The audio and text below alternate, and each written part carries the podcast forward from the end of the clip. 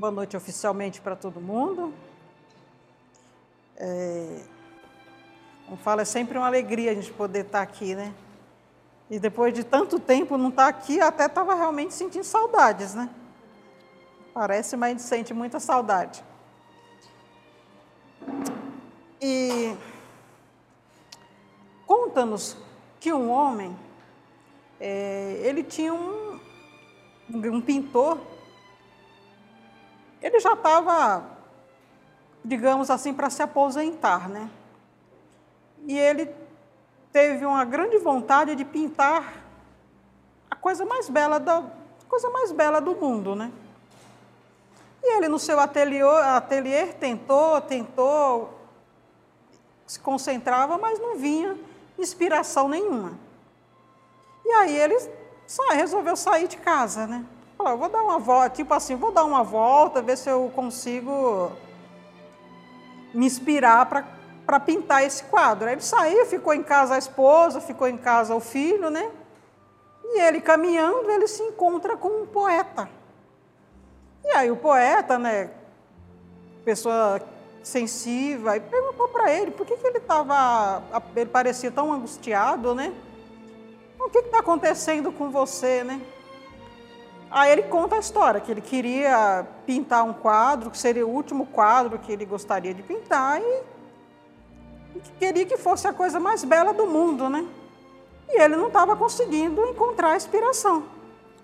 Aí o poeta fala para ele, pinta o amor.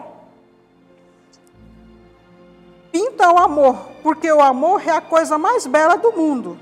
O amor une as pessoas, o amor alegra as pessoas e o amor sustenta as pessoas. Portanto, meu amigo, pinte o amor, né? E ele gostou da sugestão, né? E o poeta foi embora. E aí ele apesar de ter gostado da, su da sugestão, ele, tá, mas agora o que, que é o amor para mim colocar na tela? Ele não conseguia traduzir em algo que ele pudesse colocar na tela, né? E aí ele continua caminhando. E ele aí acaba encontrando um sacerdote.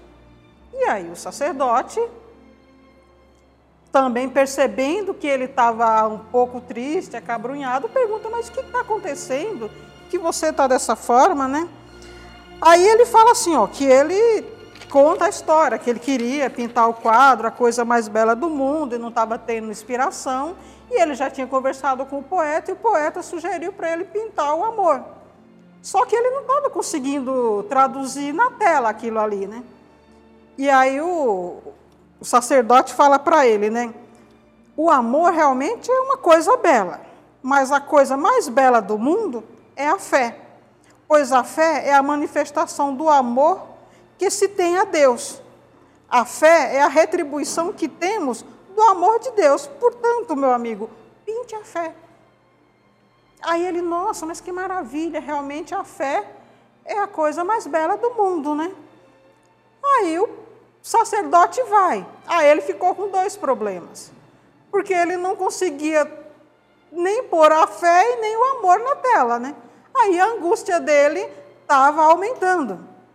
E ele resolveu voltar para casa. Nesse voltar para casa, ele encontra com um ex-combatente. E o combatente, por já estar muito tempo de guerra, já conhecia, sabia lidar com as pessoas, pergunta, mas meu amigo, você está de cabeça baixa aí, o que está acontecendo com você, né? Aí ele conta a história, né? Ele queria pintar o quadro, que era para ser a última obra, a obra-prima da vida dele, e ele não conseguia colocar no, na tela. Ele já tinha, o poeta já tinha sugerido é, para ele pintar o amor, o sacerdote sugeriu para ele pintar a fé, e ele não conseguia traduzir ali, né? Aí o, o ex-combatente fala para ele: realmente, o amor é belo, a fé é bela, mas a coisa mais linda do mundo é a paz. A, a, fé é muito bonita, importante, mas a coisa mais bela do mundo é a paz. Pinte a paz. E aí a angústia dele aumentou mais e mais. Aí ele resolveu voltar para casa. E chegando em casa, no portão, ele vê lá no quintal a esposa e o filho. Aí a esposa vem para ele e o abraça, recebendo ele carinhosamente, porque ele estava retornando para casa, né? Aí ele olhando para a esposa, nos olhos da esposa, ele viu o amor.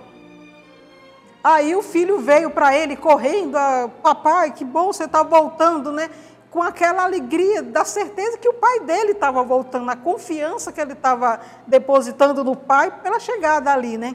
E aí naquele abraço gostoso, aí naquele abraço ele sentiu que aquilo ali era fé, era a certeza de que alguém confiava em você plenamente, que confiava que você ia voltar, que confiava que você ia proteger, ele viu a fé. Aí ele entrou para dentro de casa e entrando dentro de casa, ele sentiu a paz.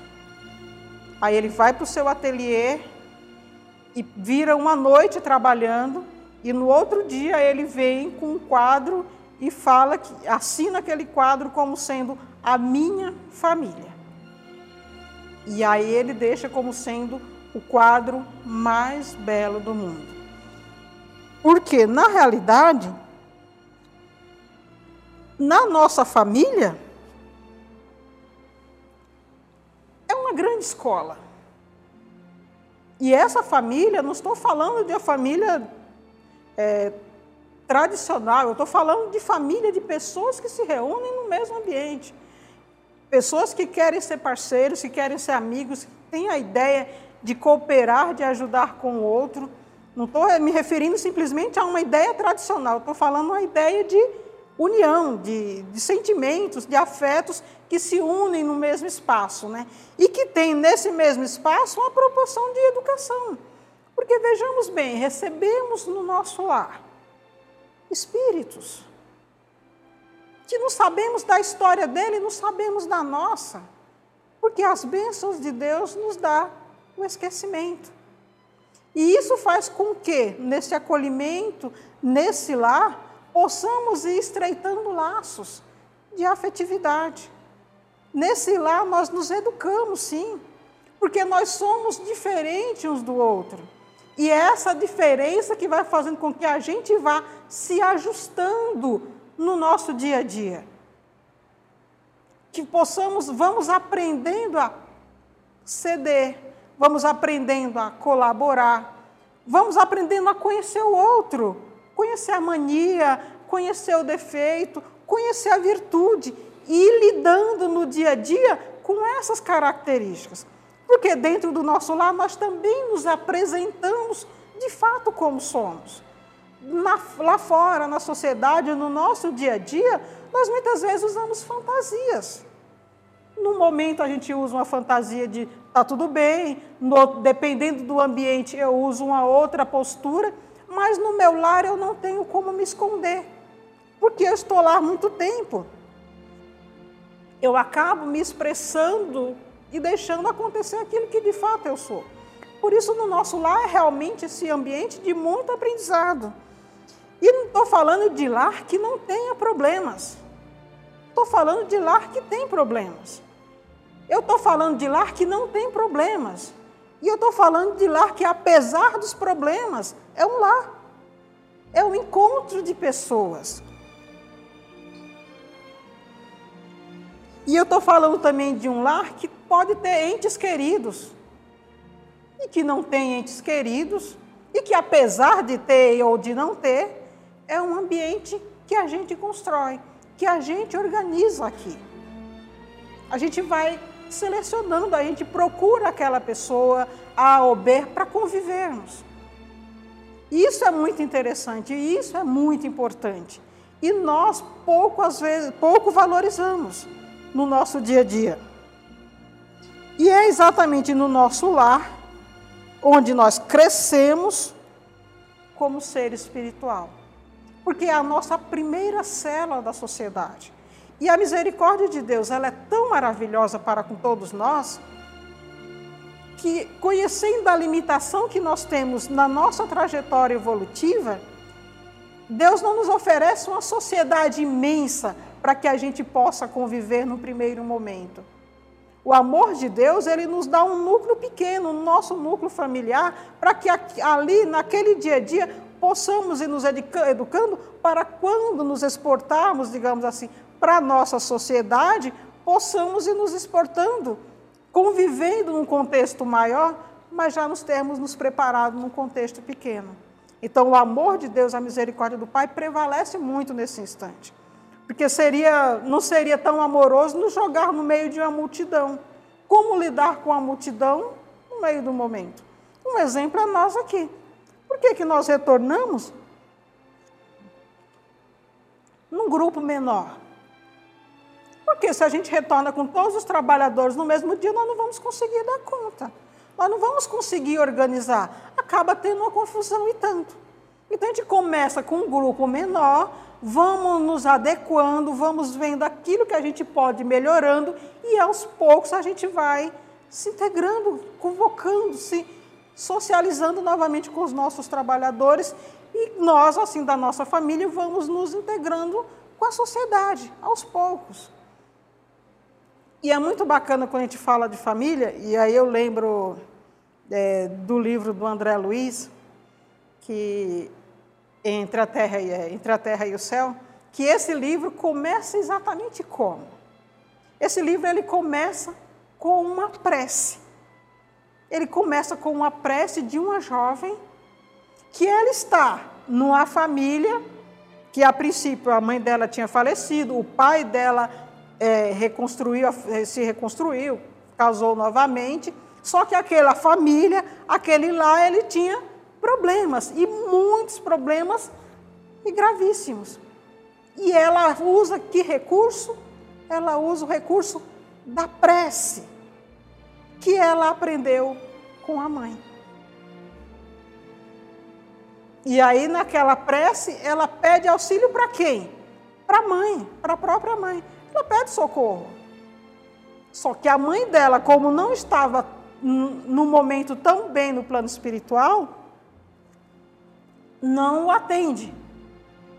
Só que temos a nossa família espiritual. Não existe uma rogativa, não existe alguém que viva só ou que sinta só. Ninguém está só em nenhum momento. E o nosso Mestre Jesus, ele já nos deixou nos, seus ensinamentos. Estarei convosco até o final dos tempos. E isso é muito grandioso para todos nós. Sabemos que temos essa proteção é, constantemente. E na evocação da, daquela jovem, a mãe não pode atender, mas a família espiritual a atende e vem no amparo dela, vem no amparo da família que estava naquele lar, vai depois no amparo da mãe que está no plano espiritual. Aí as bênçãos de Deus, é o amor de Jesus que não nos deixa só, que utiliza todos os recursos disponíveis para nos auxiliar, para nos ajudar a progredir, para nos incentivar a crescer. E quando a gente vive esse momento como todo mundo viveu, estamos vivendo a de pandemia, o plano espiritual não está em pandemia. Pelo contrário, o plano espiritual está cada vez mais organizado. E atende a todos nós. Presencialmente não tivemos aqui, mas espiritualmente estivemos unidos sim como família. Porque estar aqui, ser trabalhador de uma casa, abraçar uma causa, nos tornamos famílias, unidos pelo mesmo ideal, unidos pela mesma vontade de aprender, a vontade de evoluir, a vontade de servir ao próximo. Isso nos, nos aproxima. E com o plano espiritual constantemente ao nosso lado, a gente consegue manter uma atividade, não presencialmente, mas espiritualmente a gente consegue manter no mesmo nível, com a mesma qualidade. Porque já se tem o entendimento, já se tem a vontade e já se tem o desejo de fazer o bem. Ou seja, a todo instante a gente vai estreitando os nossos laços familiares. A todos os passos do nosso dia a dia, a gente vai se enriquecendo mais.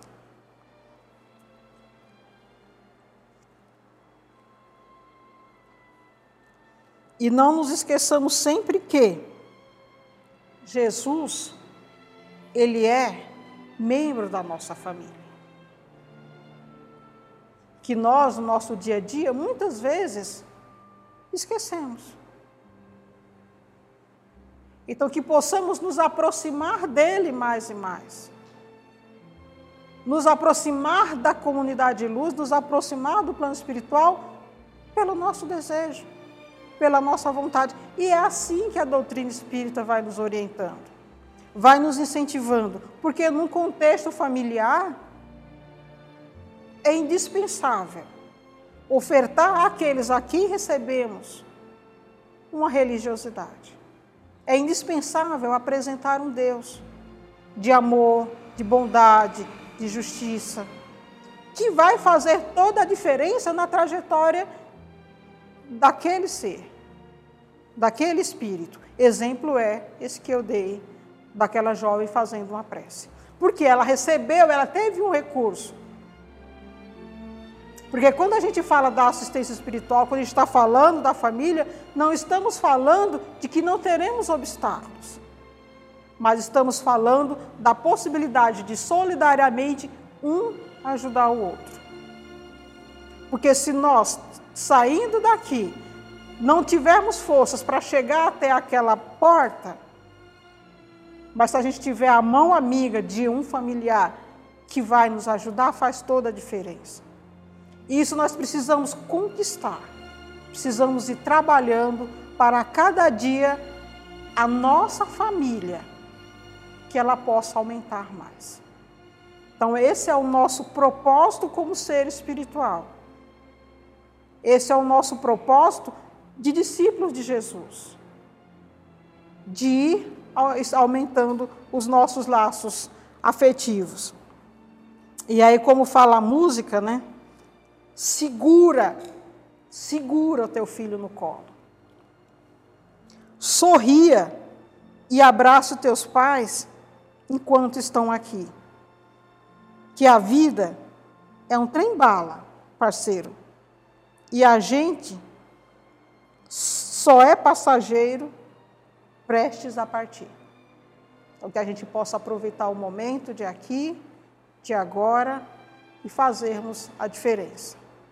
Não vai existir pandemia, não vai existir obstáculo, não vai existir dificuldade que supere a nossa família. Porque se a família é a coisa mais bela do mundo, se a família é a coisa mais importante do mundo, é ressaltar que unidos nós somos mais fortes. Então, que possamos valorizar essa oportunidade que estamos tendo de ficar mais tempo nos nossos lares, para nos apresentarmos melhores para os nossos familiares, para vivermos melhores e fazermos a diferença agora e sempre. Que assim seja.